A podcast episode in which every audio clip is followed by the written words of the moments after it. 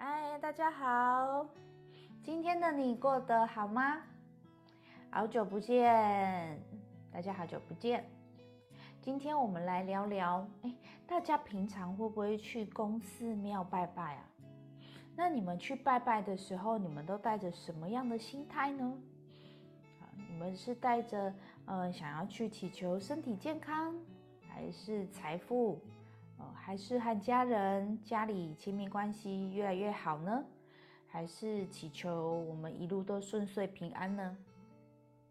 其实我觉得求祈求什么都很好，好，只是我们要去理解的是我们在祈求的当下的那个状态，那样的心情是什么？OK，其实我在进入宫庙受训之前，其实我不太常去庙里拜拜，因为我没有那个习惯。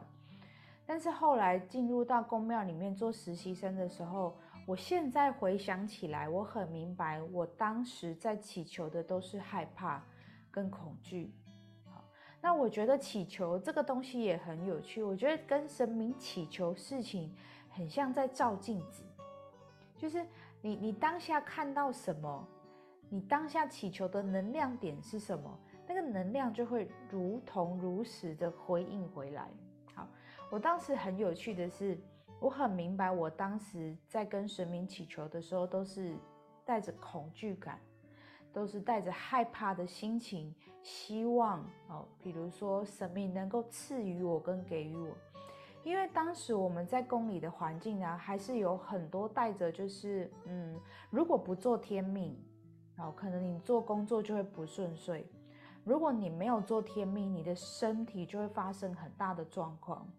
当时我们那个时期还是带着这样的氛围，那现在回想起来，其实才有办法真正的去思考哇，其实当时我是带着很担心、害怕、恐惧的心情心情在做盛世哎。然后想说，我现在回想起来，我都想说奇怪，我怎么有办法可以活到今天呢？因为我是一个极度害怕，呃，我其实超讨厌别人恐吓我的。可是，在那样的时期里面，其实我都是带着担心、害怕，哦，就是战战兢兢的心情去办事的。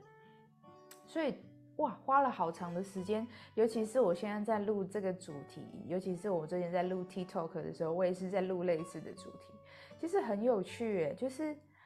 你你当着带着恐惧的心情的时候，你当下真的是没有反应，也不会发发现，就是哎，其实恐惧跟害怕好像形成我们的日常了。我们以为我们把我们害怕的事情、恐惧的事情丢出去，他应该就会平安顺遂吧？好，然后其实很有趣，在我受受训了好几年的时间时间。其实神明最常、最常跟我讲的字是是三个字：平常心。我我有很长的一段时间，我觉得怎么降文降降的，他都在跟我讲平常心啊。我就觉得神明是不是没有话想要讲？我就是觉得为什么他讲来讲去都离不开平常心？哇！其实我到了好几年、好几年后，哎，也没有很多年了。我到很多年后，我才发现。其实很多的事情的综合就是平常心。当你害怕的时候，当你恐惧的时候，你还要用平常心去面对它，真的不容易。另外一个面向是我超级开心，我超级兴奋，我迫不及待的时候，我还要用很平常的心的心态去看待眼前的事情。哎，的确也是不容易。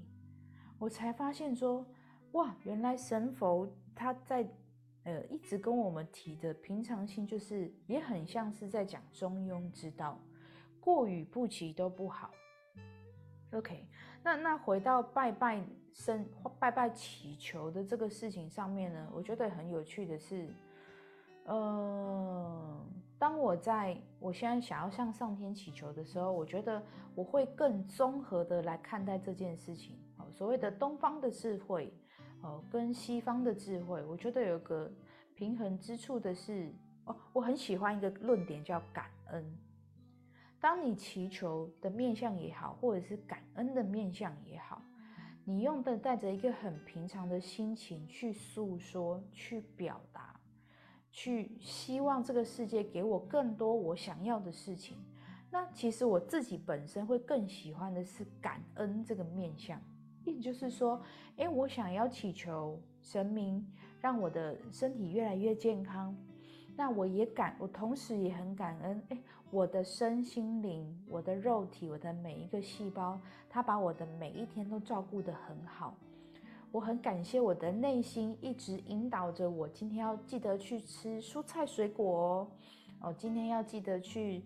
呃，肉少一点哦。我觉得在这份感恩的状态之下，你去跟神呼应，我觉得你与其说祈求，我觉得用聊天这个词，我觉得会更更适当。意思就是说，我们很像在跟一个权威表达的时候，很像一个高低分、高低之分。可是，如果我像是在跟一个长辈好了，我在跟一个长辈诉说，诶，其实我现在越来越想要关注我的身体，诶，你有没有给我一些好的建议呢？